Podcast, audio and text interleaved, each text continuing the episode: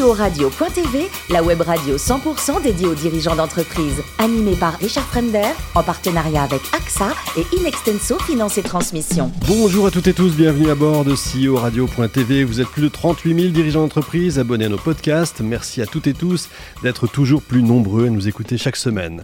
Bien sûr, vous le savez, vous pouvez réagir sur nos réseaux sociaux et notre compte Twitter CEO Radio-du-Bas TV. Aujourd'hui, je reçois Alexis de Gorianov, dirigeant de C1. Bonjour Alexis. Bonjour. Alors vous êtes parisien, ingénieur des mines. Dans quelle branche exactement?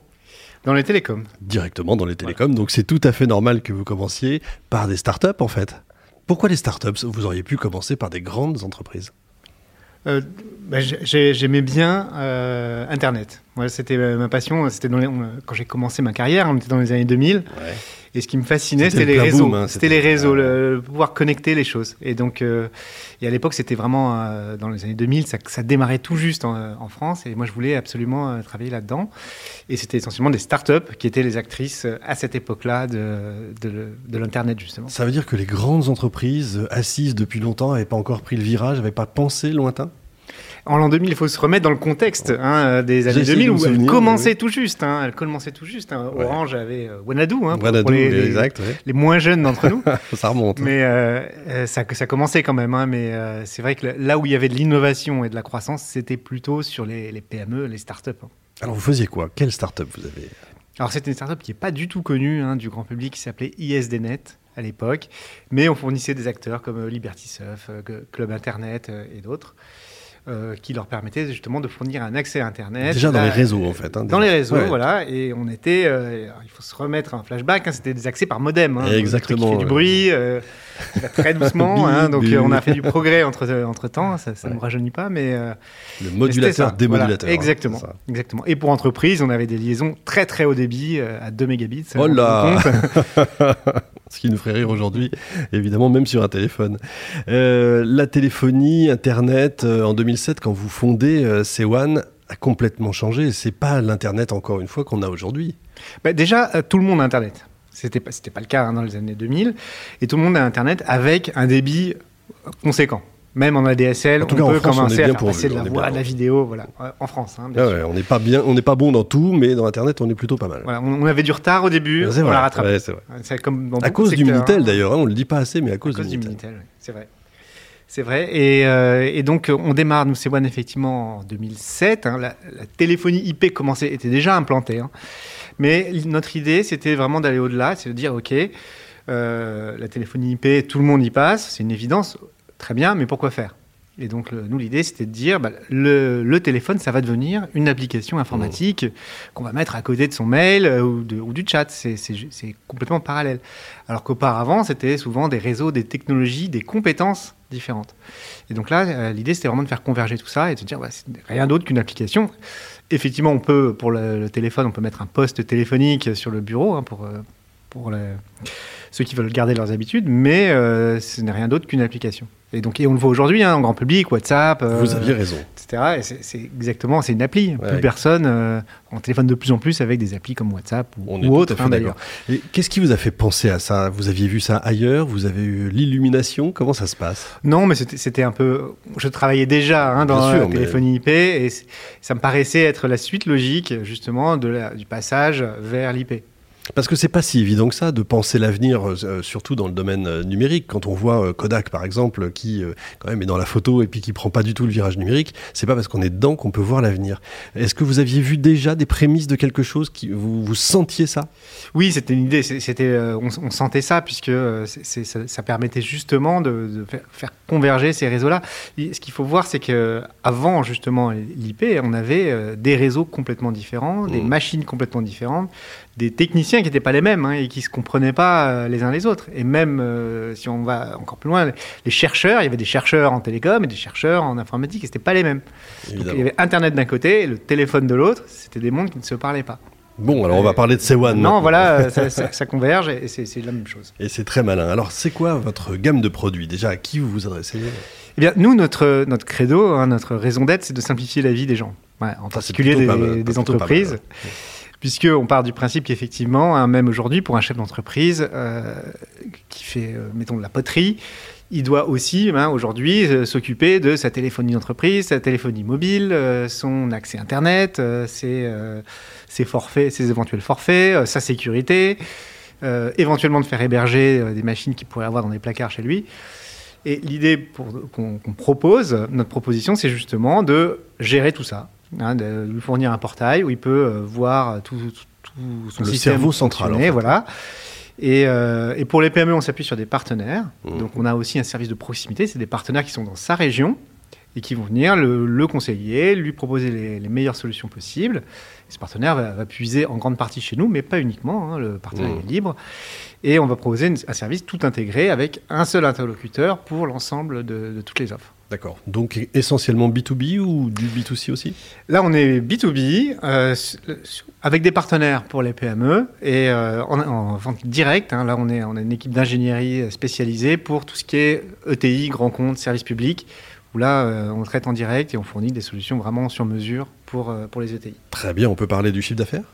On va être sur un chiffre d'affaires euh, 2021 de 100, à peu près 150 millions d'euros Pour combien de salariés? Pour euh, 640 salariés. La crise euh, sanitaire, pour vous, ça a plutôt été euh, neutre, euh, plutôt un gain, plutôt... euh, ennuyé plutôt neutre. Plutôt neutre. Effectivement, tout le monde, nous- quand on en parle, hein, tout le Ouais, monde dit mais vous avez dû booster avec. la crise. Malheureusement non. Eh ben non. Malheureusement non parce que euh, on fait beaucoup d'installations d'entreprises. Eh oui. Et donc pendant, en tout cas, le premier confinement, ben, on n'a pas pu se rendre euh, et faire les- et réaliser les installations. Mm. Tout était gelé, hormis les hôpitaux. On pouvait continuer à les installer eux. Enfin, c'est pas le- la majorité de nos clients. Ouais. Et donc, on a eu un, comme on est en croissance, on a eu un plat euh, sur la croissance. Et du coup, on n'a pas fait exactement la croissance qu'on voulait en 2020. 2021, on est reparti sur un rythme normal, mais euh, pas plus que, que ce qu'on pouvait avoir avant. D'accord, je crois que vous embauchez euh, en 2021, vous allez embaucher des... On embauche, oui, bien sûr, bien sûr. On embauche euh, en 2020 aussi. hein. On a embauché même pendant le confinement. Ah, c'est beau, il faut on- le dire, c'est bien, bravo. On n'a jamais cessé. On est à peu près à 150-200 personnes par, par an. oui, C'est formidable. rejoignent. Alors vous avez parlé de sécurité tout à l'heure, vous avez dit le mot sécurité, il se passe pas une journée aujourd'hui sans qu'on entende parler de hacking, de données, ça coûte des milliards d'euros chaque, chaque année aux entreprises. C'est vital pour vous comme sujet, non? Euh, Oui, tout à fait. Alors, nous, je- dans l'esprit de simplification, on a, des, on a une gamme d'offres de sécurité euh, qui vont euh, du, de ce qu'on appelle le cloud firewall. Mhm. Le firewall, c'est l'équipement qui va protéger votre euh, connexion Internet de- des éventuelles intrusions et qui va même protéger, si vos salariés font des bêtises, ça va les empêcher de faire des bêtises aussi. Ouais. Euh, donc ça, en, nos clients, en un simple clic sur l'interface, ils se créent leur propre euh, firewall, donc, Mhm. qui va permettre de les sécuriser. Et puis, on leur propose d'héberger leurs données euh, dans le cloud. Et, euh, et là, euh, de la même façon, on va pouvoir sécuriser, backuper, sauvegarder pardon, les, les données, mais aussi protéger tout leur, envi- tout leur environnement par des, des pare-feux, hein, des firewalls. Alors vous êtes dans la technologie, la tech évidemment. Pourquoi il n'y a pas assez de femmes? Qu'est-ce qui se passe selon vous? Est-ce que c'est un manque de formation? Est-ce que c'est un manque de communication? Est-ce que c'est normal?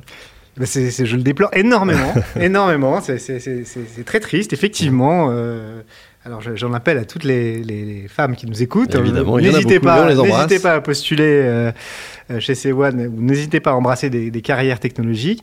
Mais effectivement, dans, dans la- la- les métiers technologiques, il n'y a, pas assez de femmes. Alors, moi, je pense que c'est plutôt culturel. C'est mon avis. hein, je pense que euh, quand on est une jeune fille, euh, c'est presque dégradant d'aller euh, faire des études techniques ou, ou de mathématiques. On en a moins. Ah, c'est curieux. Et parce que, je- c'est mon- moi, avis, hein, c'est pas une question de compétence. maths. Mais elles sont bonnes en maths, mais elles sont très bonnes. Celles en qui sont fait. chez nous, elles sont excellentes. Hmm. Mais il y en a Mais juste moins. faire ça. D'accord. Malheureusement, Mais qu'est-ce qu'elles deviennent alors C'est fou. Il faut se poser la question. elles, elles embrassent d'autres carrières, euh, peut-être plus euh, artistiques, plus littéraires, plus euh, sur l'humain, je, je sais pas. Donc, faudrait les, je sais pas, faire de la sensibilisation plus petite. Je pense. Il faut aller dans je les pense, écoles, en fait, Je hein. pense parce que c'est connoté comme un métier masculin.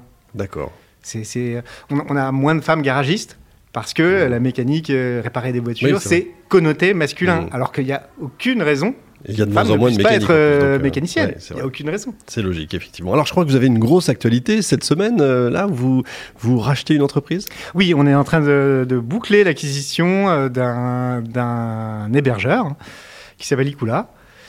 Et euh, donc, à, à l'heure de la diffusion, ce sera fait puisque c'est demain. Évidemment. hein, euh, qui s'appelle Ikula, qui est un, pour faire très simple, c'est un concurrent de OVH. euh, Donc vous l'intégrez, hein, c'est ça, Amazon, alors c'est beaucoup plus petit. Croissance hein, externe. euh, effectivement, c'est une croissance externe, mais nous, ça nous permet de nous renforcer sur euh, le, le secteur de l'hébergement, justement. D'accord. C'est la première fois que vous faites ce genre d'opération ou c'est déjà arrivé croissance Acquisition, externe, non, on a fait une dizaine d'acquisitions depuis notre, euh, notre euh, création. Euh, c'est soit des acquisitions, euh, soit des acquisitions à l'étranger maintenant qu'on fait, hein, puisqu'on on veut vraiment s'étendre à l'étranger, Mm. ou des acquisitions dites technologiques, c'est-à-dire qu'on a un savoir-faire qu'on aimerait bien renforcer chez nous, et c'est un petit peu le cas euh, avec ces acquisitions-là pour être vraiment un acteur vraiment sérieux dans l'hébergement. On en Bon. faisait déjà, mais on n'a pas encore assez de, de volume justement pour être crédible sur ce, sur ce Donc le, domaine. le ciel est bleu du côté de Sewan. Alors pour revenir un petit peu à vous, pour vous détendre, je crois un peu de course à pied, c'est ça, tous les jours? Alors, non, tous les week-ends. Tous les week-ends. Non, non, à- C'est à la déjà campagne, pas non, mal. le- tous les jours, je fais la natation. Tous les, tous les matins, je vais c'est nager euh, Dans la peu moins d'un Seine. kilomètre. Dans la Seine, ça serait sympathique. Ouais, hein, c'est pourquoi pas gagné. Mais euh, bon, en piscine hein, pour l'instant. D'accord. Et pour d'autres plaisirs, par exemple le, vin, je crois qu'il y a une région, une région qui vous est chère, le Languedoc. Oui, moi, mes, mes vins de cœur, c'est les, les vins du Languedoc et notamment euh, les vins du Pic Saint-Loup. Mhm. Alors, il se trouve, et ce n'est qu'une coïncidence, que je suis originaire de euh, la région de Montpellier. Né à et- Paris, mais mais j'ai grandi, euh, j'ai grandi à, à. Montpellier entre 8 ans et 20 ans, 25 ans. hmm. Et euh, mes parents euh, habitent tout près du Pic Saint-Loup, justement. Et hasard, Mais c'est un hasard parce que les vins sont très très bons. évidemment. Et pour finir, je crois que vous aimez euh, voyager. Vous auriez un conseil à nous donner, un lieu particulier pour sortir de, de cette crise Mais déjà, en, en Europe, on a, on a des très belles destinations. Moi, j'aime bien voyager bah, dans les îles, en, en Espagne, ça, en, euh, sur les, dans les Baléares Mhm. ou, euh, ou en Grèce, bien sûr. évidemment. Ça fait partie Un coin voyages. où il n'y aurait pas trop de monde, par exemple en Grèce, ce serait où? Eh bien, cet été, j'étais sur l'île de Syros, D'accord. qui n'est pas très connue. hein, on- tout le monde connaît les, les îles euh, très Les touristiques. Cyclades, non, euh, Syros, c'est, touristique, mais pour les touristes grecs. Il n'y a pas beaucoup de touristes euh, étrangers, enfin non grecs. Et on y est tranquille, c'est très joli, euh, c'est très bon. euh, et les vins sont excellents d'ailleurs. hein, les, le cépage Assyrtiko, hein, pour revenir au vin, moi j'adore. C'est, c'est un vin blanc euh, spécialiste, euh, pas- euh, qui ne produit quasiment que dans les Cyclades et qui est vraiment excellent. Le vin et Syros, évidemment. euh, pas de jeu de mots, bien sûr, Oui. là-dessus. En tout cas, merci beaucoup, Alexis. Vous êtes formidable. Fin de ce numéro de CEO Radio.tv. Retrouvez toute notre actualité sur nos comptes Twitter et LinkedIn. On se donne rendez-vous mardi prochain, 14h précise, évidemment, pour une nouvelle émission. L'invité de la semaine de CEO Radio.tv, une production B2B Radio.tv en partenariat avec AXA et Inextenso Finance et Transmission.